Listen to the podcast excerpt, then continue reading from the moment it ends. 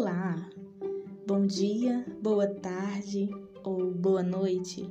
Eu me chamo Gabriele Késia, muito prazer.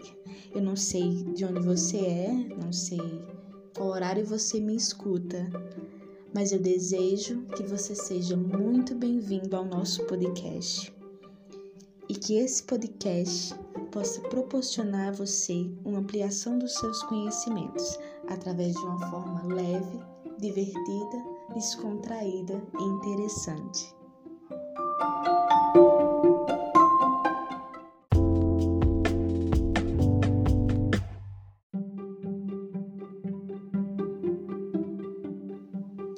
O assunto que trabalharemos no nosso episódio de hoje está situado no século XIX, na sociedade colonial brasileira. Sem mais delongas, o texto que usaremos como base para nossa discussão é intitulado Impedidos de Tratar a Própria Vida: Os Desafios Enfrentados pelos Libertos na Sociedade Colonial, escrito pela historiadora Fernanda Domingos Pinheiro doutora em História Social pela Universidade Estadual de Campinas. Vamos lá?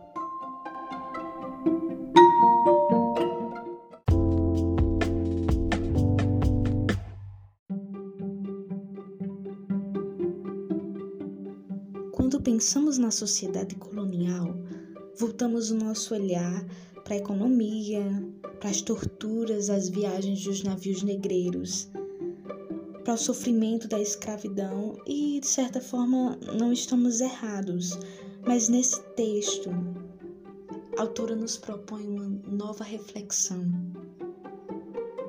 Acredito que você não tenha parado para se perguntar alguma vez como viviam aqueles que já tinham em mãos a posse da alforria alforria, que era um documento na época é, jurídico que proporcionava a mudança de status entre um ser escravo e entre um ser liberto.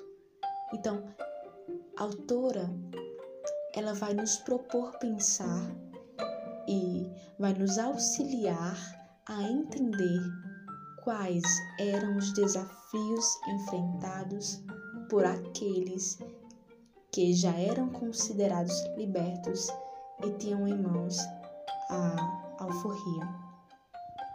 Então eu te convido, vem comigo nessa história, vem conhecer um pouco sobre isso.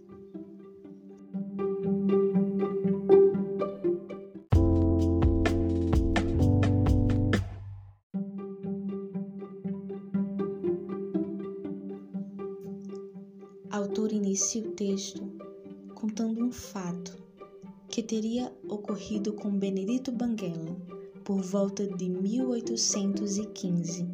O mesmo teria saído do Barra do Bacalhau e percorrido em torno de 100 quilômetros até chegar à sede do termo, que estava localizada na cidade de Mariana, estado de Minas Gerais. Lá, Benedito Banguela teria realizado um exame de corpo de delito com auxílio do cirurgião mor.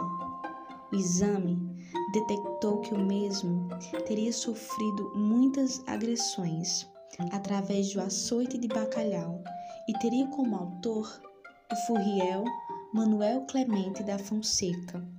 A vítima moveu um libélula civil contra o seu agressor e no processo deixou claro que havia pagado tudo o que devia no prazo combinado. Isso porque ele acreditava que ao pagar a sua dívida poderia usufruir da liberdade que teria sido o objeto do contrato entre os dois. Todavia, como podemos ver, não foi exatamente isso que aconteceu. Então, no decorrer do processo, o advogado e curador da vítima exigiu que ele fosse indenizado, bem como exigiu a emissão da carta de alforria. Quanto ao réu, esse buscou uma espécie de reconciliação com a vítima, pagando assim todos os custos processuais Bem, parecia que o conflito entre os dois teria cessado frente à emissão da Carta de Alforria, documento que proporcionaria a Benedito Banguela uma mudança de estado jurídico. Ele deixaria de ser escravo e passaria a ser um homem livre. E aí que se inicia o cerne da nossa discussão. É aí também que se inicia os desafios impostos aos libertos na sociedade colonial.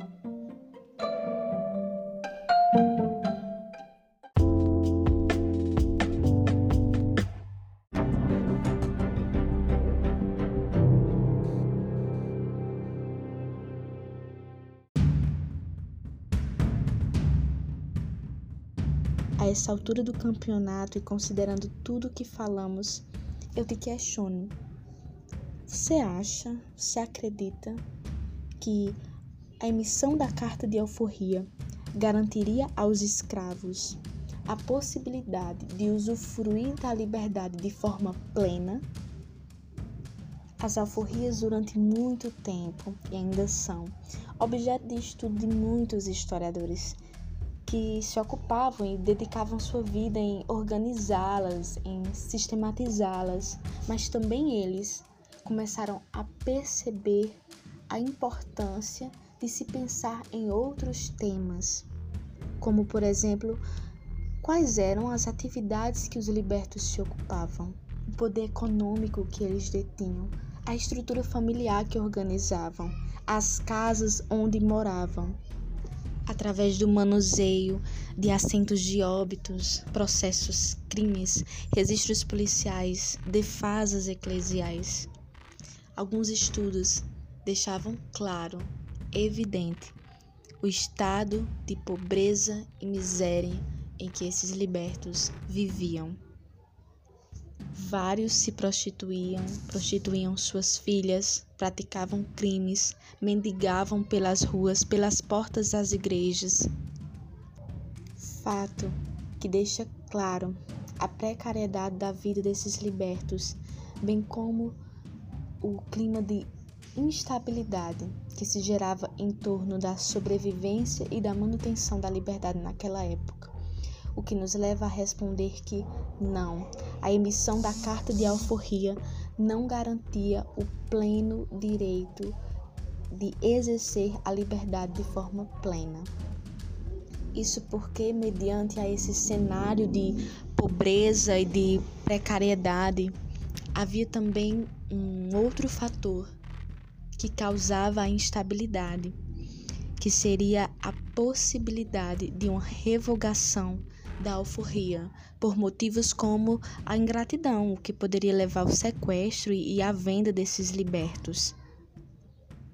Então, pode-se considerar que, ao ter a alforria em mãos, o indivíduo também travaria uma luta pela conservação e a vivência da liberdade conquistada.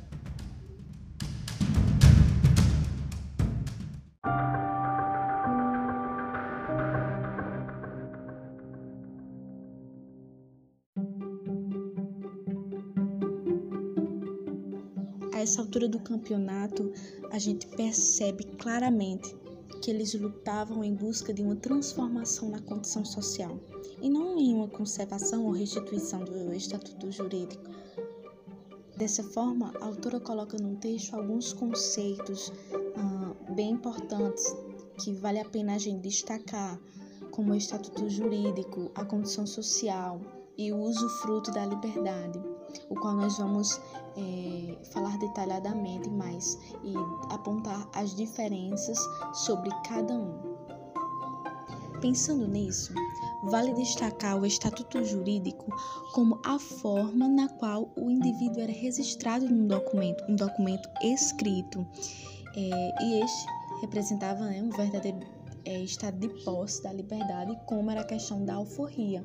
E aí nós temos documento como a, a questão da, das alforrias, os assentos de batismo, as verbas de testamento, as sentenças das ações judiciais. A condição social ela estava relacionada ao modo de vida como esses libertos levavam e como eles demonstravam publicamente isso. Como nós vimos até aqui, o usufruto dessa liberdade poderia ser suspenso a qualquer momento por N motivos, como nós já salientamos, e era algo que gerava a instabilidade e era frequentemente levado à disputa na justiça colonial. Então, bem mais do que a sobrevivência material, as histórias que essa autora coloca, como a do Benedito Banguela, como os desafios que essas pessoas passavam, elas demonstram as dificuldades que esses libertos tinham de viver para usufruir da liberdade, dos benefícios é, que eram advindos desse novo estatuto jurídico. Foram muitas tentativas é, em busca de, de, anular essa perda da autonomia, é, em busca pela real sobrevivência e manutenção da liberdade.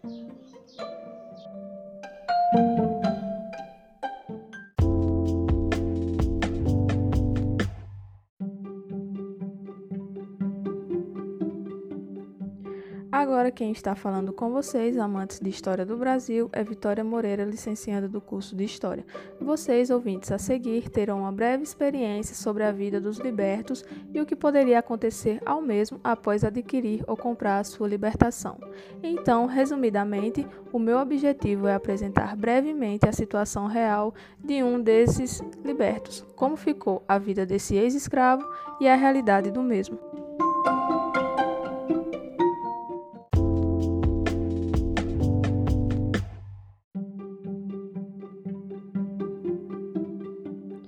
Resumidamente, era através da carta de euforia que se oficializava a liberdade do escravo.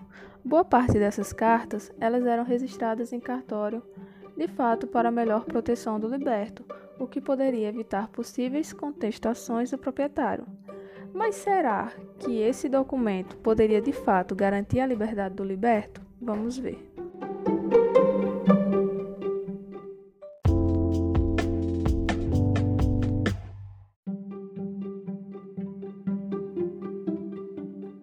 Caso citado da liberta Josefa de Moraes, ele é bem complexo e peculiar. Ela havia conseguido sua liberdade através de uma carta particular, carta essa que havia sido escrita e assinada pelo seu proprietário Moraes de Sá em 26 de fevereiro de 1756. Essa carta havia sido registrada em cartório por iniciativa da própria Josefa. Então, como eu falei anteriormente, boa parte dessas cartas eram registradas em cartórios para melhor proteção do liberto. Destarte é aqui onde a situação demanda uma reflexão sobre sua realidade.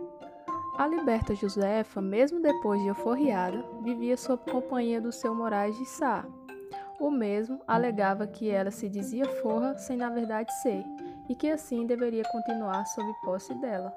Josefa, vivendo sem ter a experiência de sua própria liberdade, utilizou da fuga para se afastar do ex-senhor e assim poder viver para si.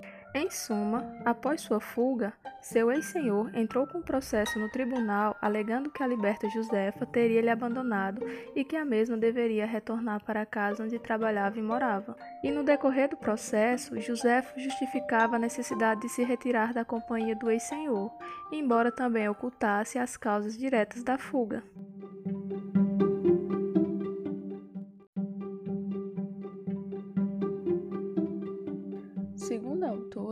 Possivelmente influenciada pelo seu advogado, Josefa de Moraes manteve silêncio a esse respeito até a ocasião do seu depoimento. Só então ela revelou a causa do rompimento com seu ex-patrão. É aqui onde fica mais complexa a situação.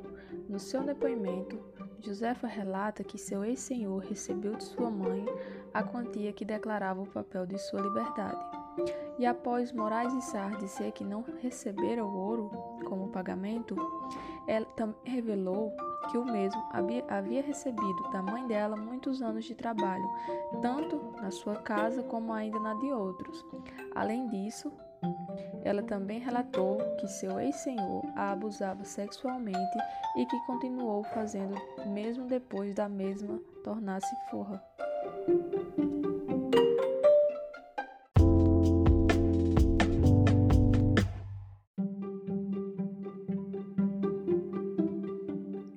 Resumidamente, percebemos que, mesmo depois de escrita a Carta de Euforia de José de Moraes, e até a mesma ter feito o registro no cartório, ela esteve sob domínio do seu ex-patrão. A mesma ficou sujeita a trabalho, a abusos, a vontades impostas e tudo que o mesmo a obrigasse. Em troca, segundo a autora do texto, Fernanda Domingos, ele, Moraes de Sá, apenas pagava as despesas do tratamento de possíveis enfermidades, no qual fazia isso somente por estar tendo uma relação com a mesma, mesmo que ela fizesse isso de forma obrigada. Para finalizar, gostaria de deixar claro que, portanto, para fechar esse rompimento desse ciclo, é, Josefa de Moraes encontrou a fuga, pois para Josefa portar uma alforria pura, fosse gratuita ou onerosa, não bastou para alterar sua condição de vida. Enquanto esteve na companhia do seu ex-senhor, teve sua liberdade cerceada, permanecendo submissa, servindo no serviço doméstico, sendo maltratada e, como vimos, sendo abusada. Vê-se desse modo que, apesar de ser forra, Josefa era tratada como escrava. O usufruto da liberdade conferido por meio dos papéis de alforria foi estorvado pela dominação do patrão. Nesse sentido, essa mulher viveu uma liberdade precária, pois lhe foram negadas por anos a mobilidade física e a autonomia de ser dona de si.